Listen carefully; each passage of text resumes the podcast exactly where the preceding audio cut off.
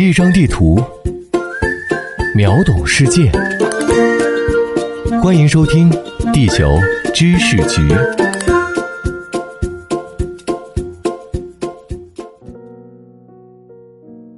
各位听众，大家好，欢迎收听今天的《地球知识局》，我是零零七号地球观察员阿西。黑龙江，我国原油、粮食和木材等战略资源的重要输出省。就是这样一个对外印象和高产相关的省份，人口正在快速流失。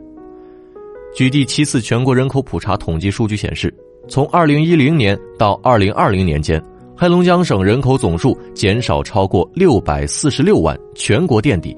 而黑龙江省上一次的人口净迁入还要追溯到四十多年前。一般而言，一个地区人口总量的变化受自然变动和机械变动两个方面影响。自然变动是地区人口生老病死所造成的人口自然增减，而机械变动则指人口流动带来的人口数量增减，也即常说的人口增长率和迁移率。而在这两个方面，黑龙江省目前的表现都呈巨大的负增长。自建国以来，直到上世纪八十年代，黑龙江省人口的年净迁移率均为正数。一九八零年，人口增长迎来拐点。首次由长期人口净迁入转变为人口净迁出，到了二零零零到二零一零年这十年，黑龙江省平均每年外流人口已达到十二点六万。据二零二零年黑龙江省统计年鉴数据，自二零一五年起，黑龙江省人口自然增长率就开始呈现负值，到二零一九年更是达到了负百分之一点零一，这甚至超过了邻国日本。虽然我国已全面放开二胎和三胎生育政策，但很多人的生育欲望仍然很低。低生育率背后是黑龙江省以及东三省较高的城镇化水平。二零一九年，黑龙江城镇化率已达到百分之六十点九，七人谱数据中，这个数据更是达到了百分之六十五点六一。虽然百分之六十五在今天的东部各省中并没有很高。但东三省进入高城市化率的时间更早，低出生率与此相伴也已经很长时间了。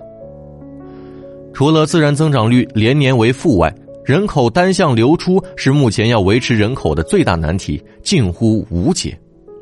在省内，人们会从周边的小县城和村镇涌入主要中心城市，例如位于陕西各地的人口多流向较为发达的关中及省会西安，黑龙江省也不例外。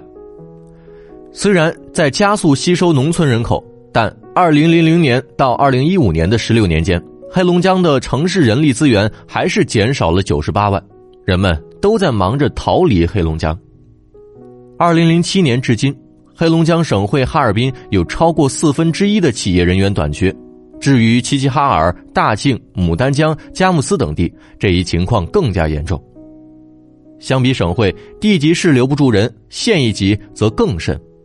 据最新数据显示，伊春市的汤旺县、枫林县、黑河市的逊克县、孙吴县以及大兴安岭地区的呼玛县、塔河县等县人口都不足十万，这甚至比不上北京的一些小区。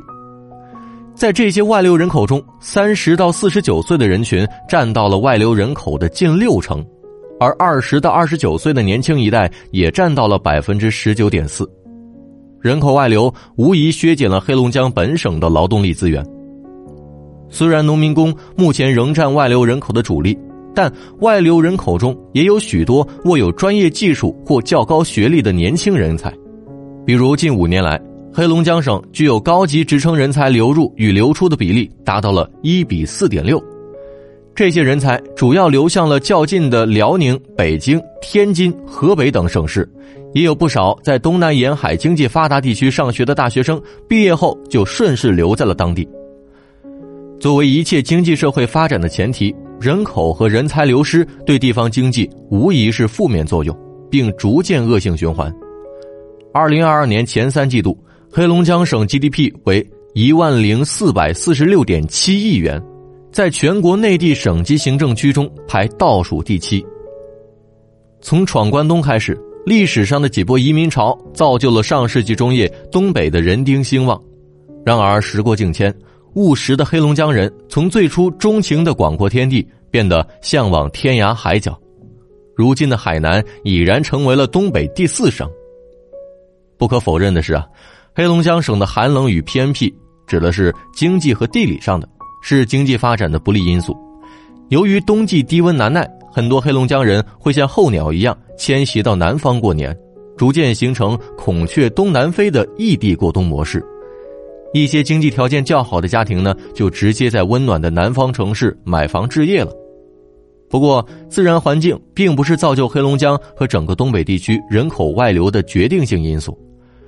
如今的人口外流主要归因政治经济大环境的转变。正所谓“适易则适易”。新中国成立初期，我国百废待兴，全国只有东北积累了非常丰厚的工业化家底。国家对东北异常重视，外加苏联的援建项目，令东北地区率先发展起来。一九五九年，大庆油田发现之后，更让这片黑土地成为了我国工业发展的关键地区。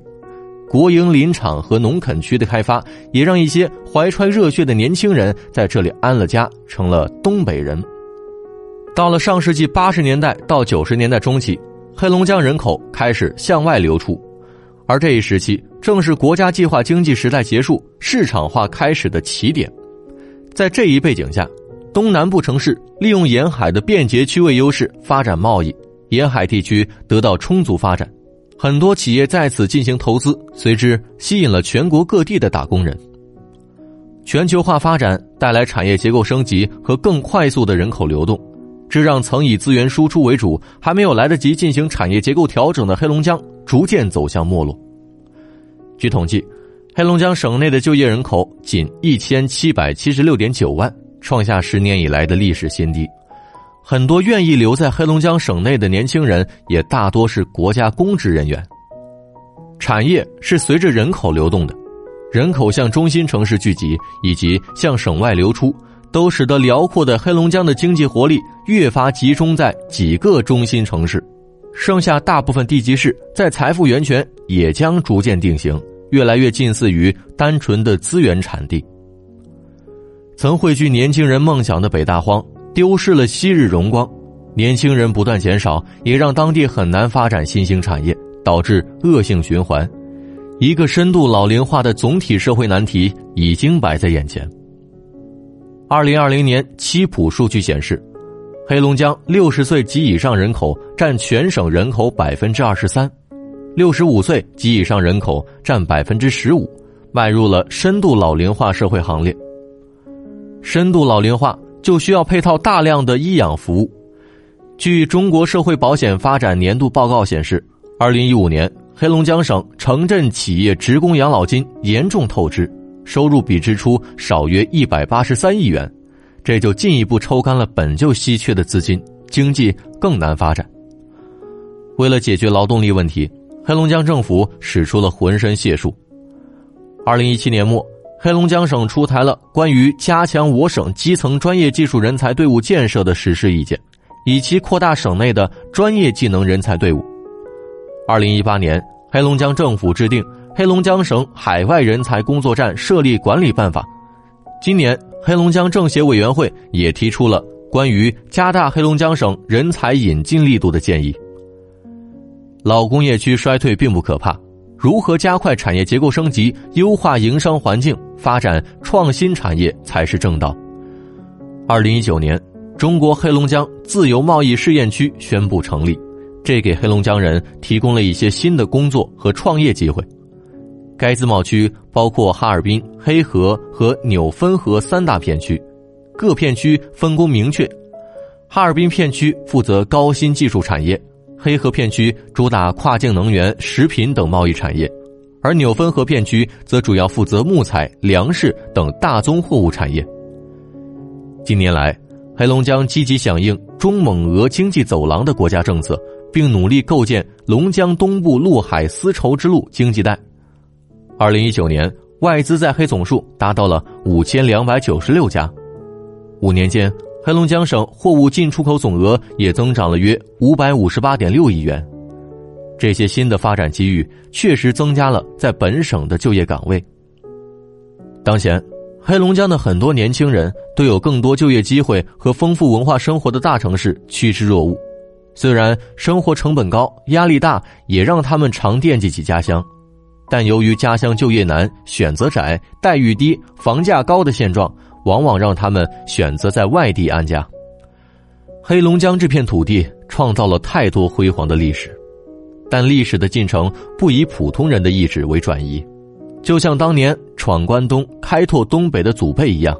他们的后辈即使离开东北，也仍然活跃在祖国发展的第一线，追寻着属于他们的光荣与梦想。好了，以上就是本期地球知识局的全部内容。本节目由喜马拉雅 FM 独家播出，地球知识局全权制作。感谢您的收听，我是阿西，我们下期再会。